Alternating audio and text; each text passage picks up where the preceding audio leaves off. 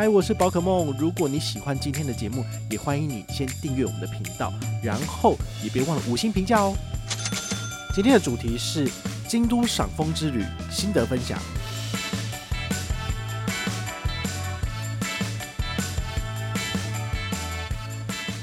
蛮好玩的。那通常我的安排是，比如说九点，大概从饭店出发，然后大概九点半左右。比如说你是住在附近的，九点半到京都车站，然后过去那边大概九点四十五分，哦，所以你可能走到这个长崎光寺大概已经十点出头。那你大概里面，嗨，我是宝可梦，欢迎回到宝可梦卡好哦。这个十二月份呢，我又匆匆的跑去日本京都一趟哦，这个太夸张了，怎么有人就是爱日本爱成这样子？就是十月份才回来，十二月份又去了。简单细数一下，到底去了几次哦？光是今年去日本三次哦，全年出国。截至目前为止已经去过五次了哈，这个出国五趟真的是非常非常的夸张，真的是出国到后来都想吐了。不过说真的啊，疫疫情结束之后，其实大家都是这样，就是有机会呢，哦就赶快出去。那不管你是用买联航的票，或者是抢便宜的机票，或者是用里程换票的方式，其实出去玩都是蛮开心的一件事情。那这次为什么会选择要去京都赏枫呢？很简单，就是因为我从来没有赏过樱，也没有赏过枫。所以我觉得我应该要找时间去。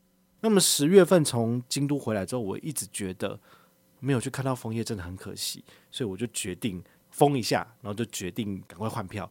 那我的运气也很好了，因为我用的是华航的里程去换。那我们都知道嘛，华航的兑换比例是超级烂，对不对？这亚洲区的商务舱来回就需要六万里，还不能开外站，两个人就十二万里，所以我一口气就喷了十二万里，但是我马上就有位置。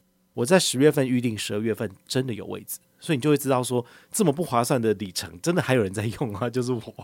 所以我觉得有的时候啦，就是每一个里程的换票，如果都要 CP 值非常非常高的话呢，那有时候他可能没有办法配合到你的上班或者你的正常作息，对不对？但是呢，如果你真的只是潇洒走一回，你也觉得要把握时间，好，能去就去。那么对于我来讲的话呢，我的里程其实它根本就不重要，重点是。我出去玩，我很开心就够了。好，所以这也是提供另外一个思考的角度。如果你的里程够，你也不觉得这样子很浪费的话呢，其实你可以换了，因为毕竟空中冥币它可不是说假的，然 后就是数量非常多，因为大家都不会换。但是很微妙的是，我的去程跟回程啊，这个商务舱真的是几乎是全满，也就是说。一台飞机上商务舱的票顶多就是两张，让你里程免费兑换，顶多在两个升等的而已。那其他的二十八个位置、二十六个位置是哪来的？大家都是花钱买的啊！你就知道哈，这个疫后的时代呢，不论你是便宜的机票还是贵的机票，都会有人要，就是这样子。所以航空公司真的很赚钱。但我觉得这次真的是不虚此行哈。怎么说呢？第一个，如果你要赏枫的话呢，请你选择每一年的十一月中旬到十二月上旬，那甚至。可能十一月底左右你就要出发了，因为这个枫叶它很有可能会受到天候的影响，然后就落光了。有可能比如说寒流一来，它可能叶子全部掉光了。那另外一个就是有下雨就被打下来了。好，所以大家可能要看一下这些呃日本的粉丝页啊，就是在讲这个日本旅游的粉丝页，他们如果有分析这个呃赏枫或是赏樱的时间点，哦，你稍微有注意到的话呢，你就要在那个时间点之后就要赶快去买票了。那像京都的话，基本上是十一月二十五号左右，就是这一次是见青，哈，就是全部全红。那我这次选了十二月的八号到十号去，其实已经是晚了两个礼拜，但是它还是有一个周期，所以有一些地点它如果是全落光了，你就不用去了。比如说东福寺我就没去，然后清水寺也没去啊，因为清水寺的夜枫在十二月初就结束了，所以你就不能去看。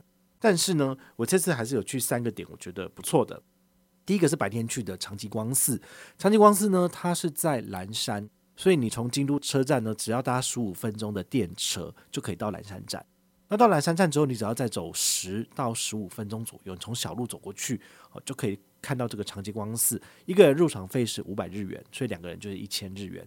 那你进去之后呢，走走拍拍，大概可以玩两个小时。我觉得其实蛮多的。那你当然就是可以认真的拍，哈，很舒服的拍。那你走到最高点，然后其实它各个不同的角度啊，然后各个不同的位置都是蛮值得拍的。尤其是它真的是一整片都是枫叶的情况之下，会杀死你不少的记忆体，这样子好，蛮好玩的。那通常我的安排是，比如说九点大概从饭店出发，然后大概九点半左右哦。比如说你是住在附近的，九点半到京都车站，然后过去那边大概九点四十五分，好，所以你可能走到这个长崎光寺大概已经十点出头了。那你大概里面好好的拍照，然后休息一下，大概十二点离开。十二点离开之后呢，你就可以去南山的大街上面找东西吃。但是我比较懒惰，我就直接在长吉光寺外面的第一家这个餐厅，它就是有点那样日式的房子，有开放几个位置，然后让大家就可以坐着休息的。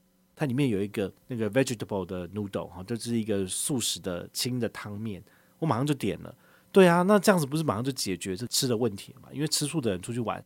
最担心、最害怕的就是没有地方吃，所以我觉得，如果你去长吉光寺的话呢，吃素者是有福气的，因为你在那边呢，就有一道素食的汤面可以吃，就蛮清爽的。好，所以我是蛮喜欢这种汤的乌龙面，还不错。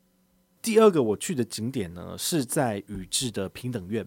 啊，平等院的话，你其实可以拿那个日元的，好像是一块钱，它上面里面就有那个浴火凤凰。哦，那那个凤凰的话，其实就是他们非常非常标志 iconic 的一个象征物，这样子。好，所以通常去宇治大概会走个八分钟，哈，从车站走过去，然后去平等院看看。那平等院呢，在十二月初去的时候，它的枫叶也蛮多的，哦，其实是蛮漂亮的。但是我去的时候已经快要黄昏了，所以呃，就比较没有什么太阳。但是你在那边走走看看，然后它里面还有一个像展览式的这个会场，那里面。就有非常多他们之前平等院所卸下来那一些装饰物什么的，好，你就可以去好好的看。我觉得这个也不错。慢慢走的话，大概可以两个小时。那你在它旁边呢，就是有纪念品贩售，那旁边也可以喝一点饮料什么的。我觉得在那个地方很不错一点是，你从它中间的那个宝藏式的展场走出来之后，它会到一个类似这样一个小小的高台。那他们有一个设计的巧思，就是他们把那个庭园呢。放在那个高台的外面，所以它旁边呢，那边有一整个石的平面，你在那边坐着，然后你就可以看着那一些呃山水造景，其实会非常非常的呃很有意境，就会觉得说，哎，他们真的是把一个日本的这个山水造景把它搬到了就是旁边这样子，在那边坐着发呆休息，我觉得也是一个享受，非常的不错。那为什么去平等院呢？当然是因为它旁边的表参道里面呢，就有一间竹林的。日本的高级料理，那为什么去吃呢？当然就是要把美国运通的白金美钻五千块把它用掉，所以我会在接下来的节目里面再跟大家分享，呃，白金美钻回馈，然后我是怎么去吃这个日本当地的真的高级料理。那我去的第三个景点呢是东寺，好，东寺的话，它其实在京都车站的下一站，就在旁边而已。那这个东寺呢，它晚上有这个夜风的入场。好像到十二月九号吧，反正我们就是在它关闭的前一天去。